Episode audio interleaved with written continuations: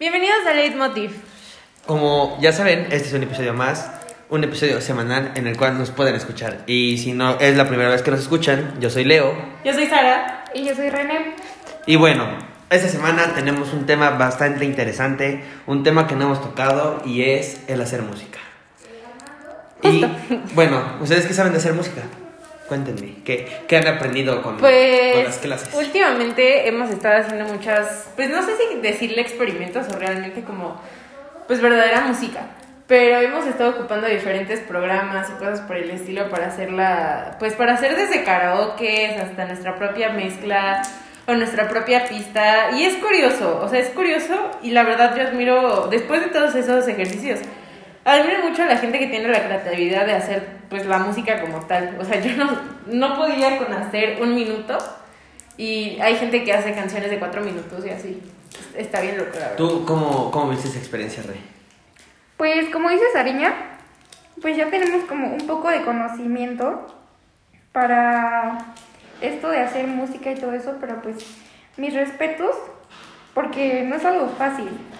O sea, la verdad sí tiene su truquito y es un poco complicado, un poquito difícil de entender, pero pues la verdad a la gente que hace música de verdad, mis respetos porque le sabe. O sea, la verdad yo creo que sería un reto muy grande para mí si yo me dedicara como a hacer música, porque sí se me complica. Bueno, pues yo. Ya que nadie me preguntó, voy a contestar yo. Este. Tú cuéntanos, querido Leo, ¿cómo te fue en esto? Este. Es bastante. Sí, es bastante complejo. O sea, yo creo que lo más complejo que puede ser es como la parte creativa en la que tienes que empezar de, de cero. Porque los programas que nosotros ocupamos ya venían de que las pistas, pero el ponerte a pensar, crear de cero algo, o sea, de que ahora sí que como un artista tienes algo en blanco y lo vas a, este, lo vas a convertir en una obra de arte, al final de cuentas es muy, muy complicado. A mí definitivamente lo único que me gusta de esta parte es todo lo que es la edición, como editar los sonidos, que por ejemplo hicimos una versión de Gravity Falls totalmente diferente.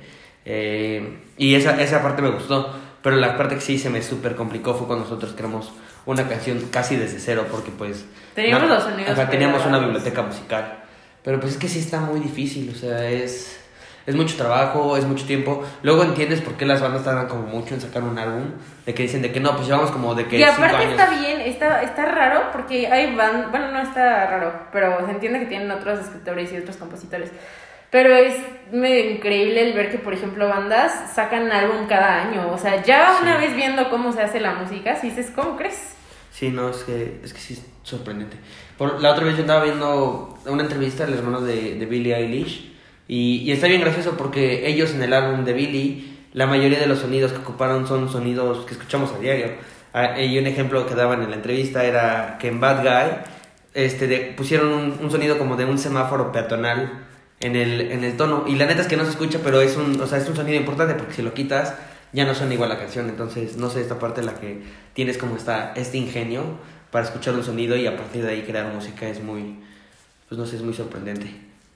Y nosotros tenemos un amigo que se llama Sam, que, que compone música. Sama, El si quieren escucharlo, busquen NSMN.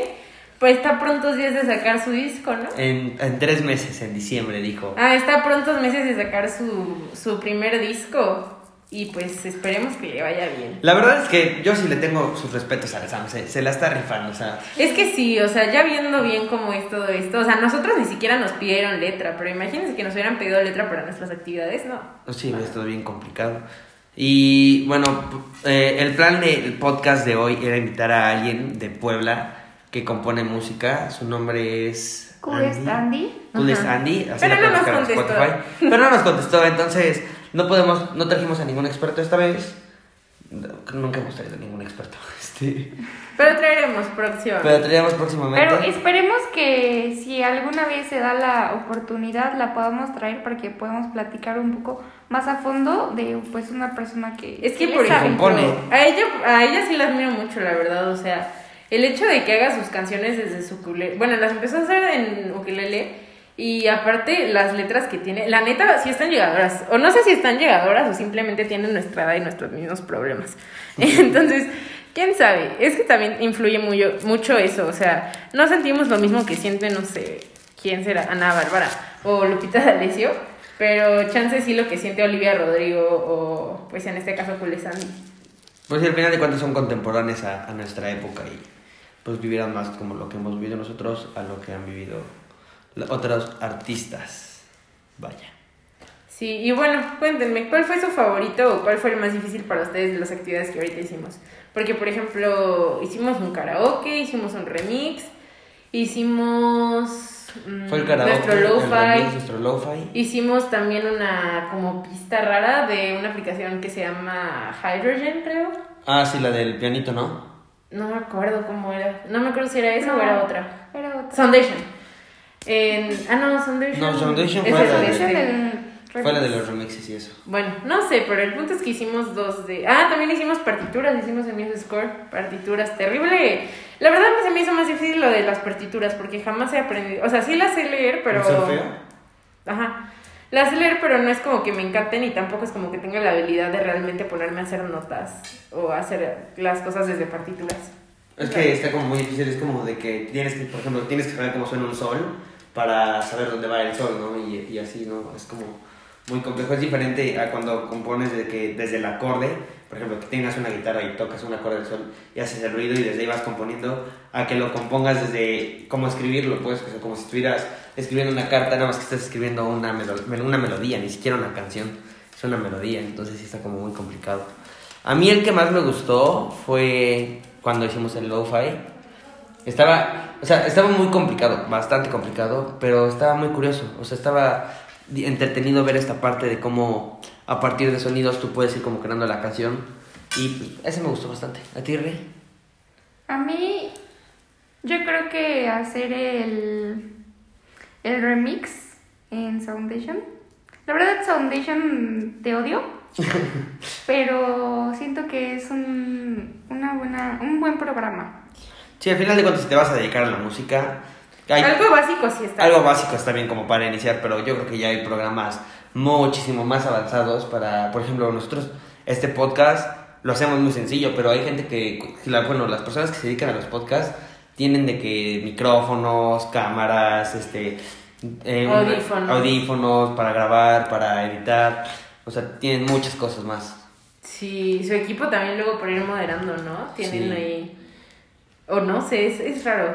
Y yo creo que al final de cuentas, voy a tocar un poco este tema, yo creo que el hacer música, de cierta forma lo tenemos implícito en nosotros. O sea, yo creo que, Siempre encontramos un ritmo Ajá, en siempre. cosas, ¿no? Desde bebés. o sea, yo creo que todos tenemos como implícito el poder hacer música, solo es cosa de activar como esa área de nuestro cerebro.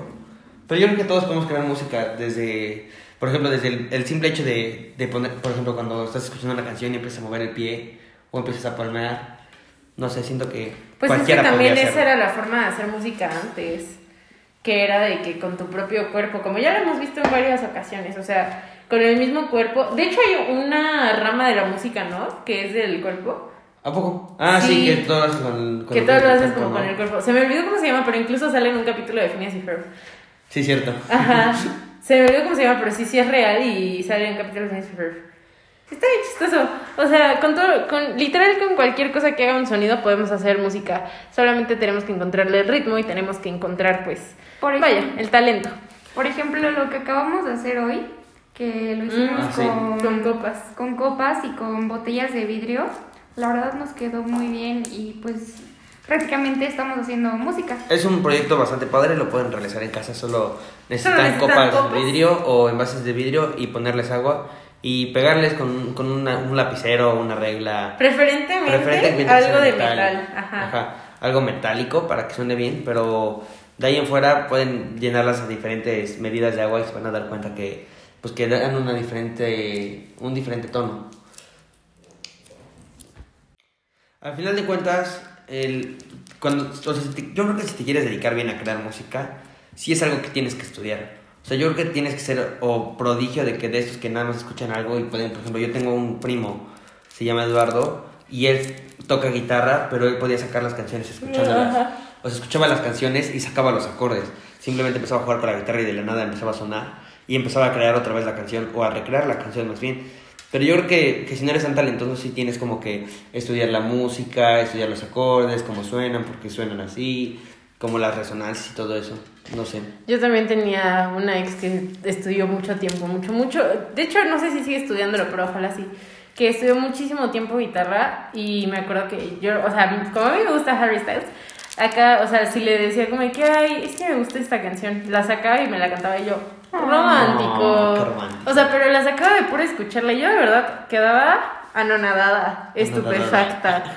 Porque, o sea, neta, yo no sé cómo hace la gente para hacer eso. O sea, no sé si, como dice Leo, tiene que ser a fuerza de prodigio o, O práctica. práctica, o sea, de verdad. Pues al final de cuentas, la música se basa en, en- bueno, yo creo que el principal elemento para hacer música en nuestro cuerpo al menos es el oído. O sea, si practicas, pues si sí. entrenas, al final de cuentas es un músculo y si lo entrenas bastante, yo creo que puedes hacer cosas totalmente maravillosas con él. O sea, también, no sé si, si sepan, pero esto es- no es una enfermedad, más bien es un, no sé cómo llamarlo, pero es algo que la gente nace con él, muy poca gente nace con él, y uno de ellos que ha nacido con, con este talento, vamos a llamarle, es Charlie Puth, y es el talento de, de la afinación perfecta. O sea, literalmente tu mente puede recrear eh, y puede identificar las notas sin ningún problema.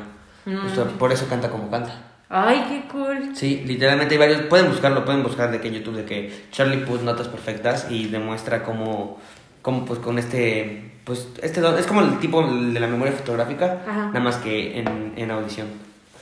Y pues no sé, está muy, está muy loco como, por ejemplo, yo lo sigo en TikTok y creo que está creando un nuevo álbum, no tengo idea si está creando un nuevo álbum en general, pero ver esta parte de cómo compone canciones tan rápido, de cómo las escucha en su mente y es capaz de plasmarlas a través de una computadora o a través de un teclado o a través de una guitarra y crear música es muy, no sé, es muy... Es que eso está muy admirable. O sea, nosotros estamos acostumbrados a solamente ver a los artistas que en el concierto o en unos premios o algo así, pero no vemos todo lo que hay detrás. O sea, todo el esfuerzo que le tuvieron que poner. Y si no se lo pusieron ellos, que le pusieron sus compositores o sus escritores para hacer tantas canciones y que realmente peguen. O sea, porque hay canciones con ritmos tan sencillos que pegan y hay canciones con ritmos tan complicados que pegan. Sí. Es como cuestión de suerte, ¿no? Porque después de, o sea, hacer música también tiene que ver con la producción de todo esto. Sí, y no solo cuestión de suerte. co- Bueno, yo, chance sí suerte. Por ejemplo, a veces te puedes pensar, por ejemplo, la canción esta de On. O sea, es una letra tan, tan sencilla, pero es una canción tan pegajosa a la vez. O sea, si analizas la letra, es la letra más sencilla que se te puede ocurrir. Y fue un hit. Entonces le dice, oh, ni, no, ni, no, ni, no, ni. O la de Shaky, Shaky, Shaky, Shaky. Ah, Ah, se la sí, cierto, también. Shaky y ya. O sea, varias canciones de que nada más por tener como ese ritmo pega- pegajoso. Sí, y ya. Se vuelven un hit.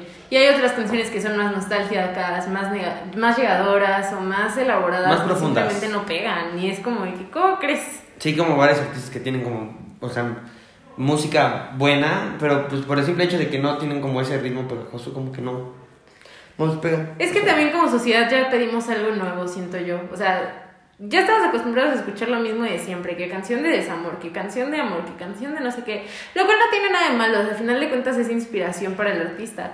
Pero como que queremos algo nuevo, o sea, queremos ya sea un ritmo nuevo o letras nuevas, no sé, es extraño. Algo, algo diferente. Ajá, porque ya nos estamos muy acostumbrados a lo que todo el tiempo escuchamos. Sí, yo creo que ya. ¿Qué digo? De igual forma pega y de igual forma se sigue consumiendo. Pero no sé, como que sería muy curioso el ver que un artista llegue a hacer algo nuevo y tú digas como que, ¿cómo crees? Bueno, en este caso, este podcast se lo sienten un poco lento, pero pues es que está difícil hablar de un tema del cual no eres experto. Eh, si pueden, si esto le llega a Cool Sandy, nos hubieras contestado Cool Sandy para que este Vayan, podcast hubiera vayan a quedado spamear a. Cude Sandy en su Instagram. Que nos conteste, que conteste al leitmotiv porque la estamos buscando. Prometemos que si logramos contactarla, les traemos la parte 2 de este episodio de podcast mucho mejor. Si es que logramos contactar. Sí, si es que logramos contactarla. no Estaría muy padre como saber su experiencia sobre Sí, porque aparte cómo está, empezó y todo. y- está curioso como preguntarle a la mente de la persona que empieza como Sí. a componer. Aparte o sea, que- cómo le llegan las letras. Sí, aparte es mucho esfuerzo, yo siento. ¿Alguna vez han intentado escribir una canción o algo por el estilo? No, la verdad es que no, tú sí. Pues con mi ex, que este, no sé, como que queríamos escribir, pues les digo que sacaba melodías de así. Entonces, este, en algún momento sí quisimos escribir una canción. Y de verdad yo no sé cómo le hacía, pero ella llevaba como 20 mil palabras, 20 mil versos. Y yo, ¿cómo crees? ¿Ustedes qué creen que sea más difícil encontrar, la melodía o la letra? Yo siento que la melodía. O sea, es que siento que van como, ¿Como de la mano? como, ajá, como de la mano, ¿sabes? O sea, no puedes hacer una canción triste con una melodía, me- melodía feliz, ¿sabes? O sea, es como que primero tienes que encontrar la melodía perfecta para lo que quieres. Es que tienes que tener en mente muchas cosas. O sea, ¿qué es lo que quieres decir? ¿Cuál es la, ¿Cómo más o menos quieres el ritmo? Si lo quieres alegre, triste, nostálgico, tal, tal, tal. ¿Con qué instrumentos lo quieres? O sea, tienes que pensar muchas cosas realmente. Bu- Bueno, eso pensándolo desde afuera. Sí, bueno, la neta es que quién sabe si, por ejemplo, yo, yo creo que la mente de las personas simplemente les llega... Es es como cuando, eres- cuando, cuando dibujas cosas, o sea, en mi caso yo que dibujo, cuando dibujo simplemente como que ves la imagen y la empiezas como a plasmar, o sea, no es como que lo pienses tanto, simplemente está ahí en tu mente. Yo, yo siento que los artistas al componer música es así, simplemente la melodía les está sonando en la cabeza y como saben que no existe, la tratan de reproducir y poco a poco va saliendo como la letra y es como de que empiezan de que na na na na y co- con na na na na empiezan como a componer la letra y de ahí sale una canción. Yo siento que así funciona, la verdad.